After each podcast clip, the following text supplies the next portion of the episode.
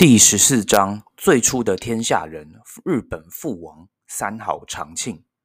Hello，大家好，欢迎回到浙江基古定。最近更新的频率已经快要变成一个月仅一更了。最近除了有空时会撰写文稿外，也会复习我的日文，希望把日文持续的把它学好，可以往 N 四的课程迈进。好，接下来让我们回到主题吧。时间来到天文元年一五三二年九月。高国战死后，其弟秦国接任衣钵，继承王兄的遗志。而另一边，胜利方的细川秦元阵营内部却也开始出现分裂。三巨头之一的三好元长因功劳最大而气焰正盛，影响了另外同族的三好正常以及猛将木泽长政的忌惮与不满。于是两人向秦元进谗言，挑拨秦元与元长的关系，希望尽可能将其拉下台。而身为主君的秦元，也在战胜后对自身内部局势的平衡有所考量，加上不希望失去猛将木泽长政的支持，而同意了其看法，开始打压元长。木泽长政素来以勇武之名享誉境内，就像中国的吕布一样，总在巧妙的时机点跳槽。原先木泽长政为田山家的家臣。陆续跳槽到细川高国阵营，后来又倒戈到秦元之下。虽为确确实实的三姓家奴，但在每次跳槽后都没有受到新主君的忌惮，反倒如获至宝，可见其实力在当时并非虚名。而元长这边自然也不是省油的灯，眼看老板即将背刺自己，元长与木泽长政的前老板田山义尧以及细川高国之地细川秦国。联手对抗秦元派，首先开刀的目标便是猛将木泽长政。而长政即使再勇猛，被元长联合军围困于范胜城内，也只能向外求援。而求援的这张王牌，也将事态发生细菌的性的变化。长政的这张王牌，便是三科本院寺。因三科本院寺宗主向来与细川家有婚姻关系，而宗主正如也打破不设政治的原则，加入秦元一方。但长政并不知道这一决定犹如核弹级的破坏力，牵动未来局几内的局势发展。就在正如下令以护教之名号令各地门徒，瞬时间纠集了逾三万余兵力，在各地攻击元长阵营。土义葵军反包围了围困范胜城的田山义尧军，最终义尧兵败自杀。联合军的丹波、大和领主们闻风后，也作鸟兽散，各自撤退回国。而元长眼睁睁看着大势已去，将妻小送回阿波后，兵败自杀。细川情缘内部的矛盾暂时以这样戏剧性的落幕后，协助平乱的本院寺教徒却在日后成为动乱的根源。打败元长派后，这些请来的本院寺门徒却没有收手的意愿，在京都、奈良等地打家劫舍，攻击不同教派的地盘庄园，基本上就是打着宗教旗号实行抢劫的暴徒。而身为而原本身为事主的秦元，为解决这批已经实为匪徒的昔日盟友，决定与前将军主力疫情以及六角家议和。利用六角家同样戒备本院寺门徒的态度展开合作，并结为姻亲，以及以将军的名义号令京都一带的法华宗武装对抗本院寺门徒，并以身作则，命令旗下的木泽长政率先攻打本院寺与京都三科的总坛，并最终将其攻克烧毁。但秦元法华宗与看准时机再起的秦国本院寺。两造之间的冲突仍僵持许久，且逐渐耗尽气力，都在等待停战的契机。而带来停战契机的人，便是当初被本院寺围困、兵败自杀的三好元长遗子三好长庆，以及其背后的宗阿波宗家。此时十一岁的长庆，不过是其家族的代表而已。元长在死后，其家族可说是几乎丧失所有的政治舞台。而现在的细川晴元与本院寺及秦国的战争始终无法取得进展下，三好家的势力与能量在这时便有了重返舞台的机会。而秦元对于长庆来说，既是杀父仇人，也同时是让自己日后迈向巅峰的垫脚石。历史可说是那么的讽刺。细川晴元与本院寺逐渐停战后，失去盟友的细川秦国逐渐独木难支，最终被秦元派围剿讨灭。细川晴元原本为对抗失控的本院寺而拉拢的法华宗，同样在事成后骄矜自满，在各地惹出骚乱，挑衅其他宗派。还将矛头指向了荆棘地区最强的门派比瑞山。在一次佛法辩论中，法华宗成功以其三寸不烂之舌辩赢了比瑞山。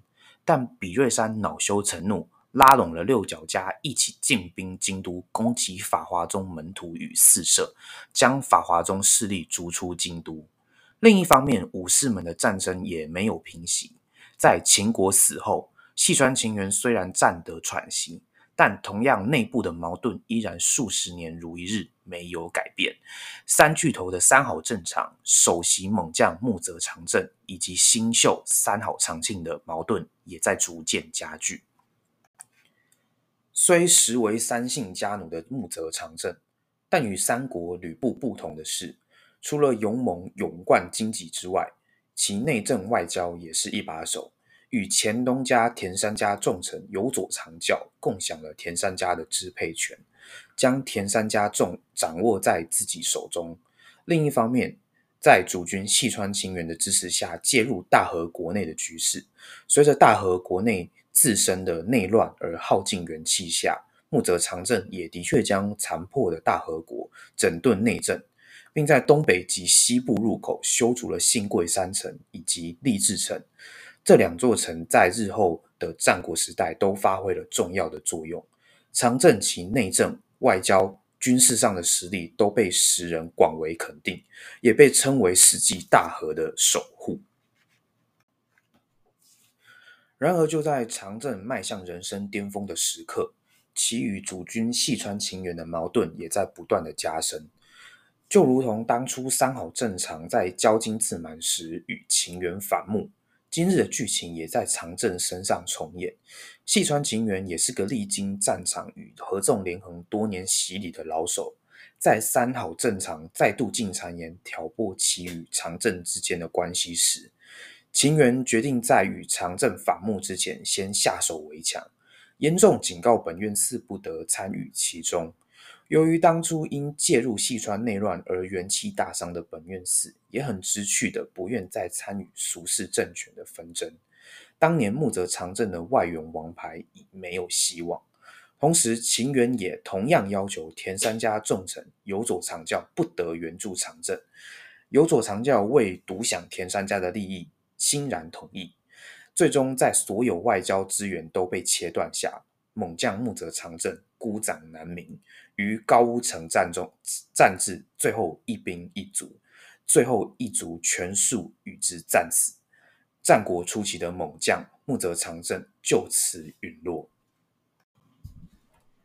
秦元阵营的三巨头的一柱木泽长政的倒塌，却让原先平衡的局势变得更加脆弱。养精蓄锐的三好长庆逐渐羽翼羽翼渐丰。事实上，同族的三好正常也是进谗言陷害自己父亲的帮凶之一，因此长庆逐步展开始展现自身的存在感。首先向秦元及幕府索讨当初父亲的领地未果，便高调攻打正常来个下马威，旋即在秦元阵营内部造成震撼。虽然此次小事身手后，便在幕府的劝说下卖了将军面子收兵。但私下积极拉帮结派，例如丹波国的波多野氏等领主。另外，在幕府的许可下，以摄津国越水城为居城，蓄积自己的实力与等待下一个时机。木泽长胜死后造成的风波，让原先战死的高国派养子细传世纲决心起兵反抗秦元阵营。并拉拢了田山家重臣有佐长教，以及与将军义晴私底下密通，希望夺回幕府管领的大位。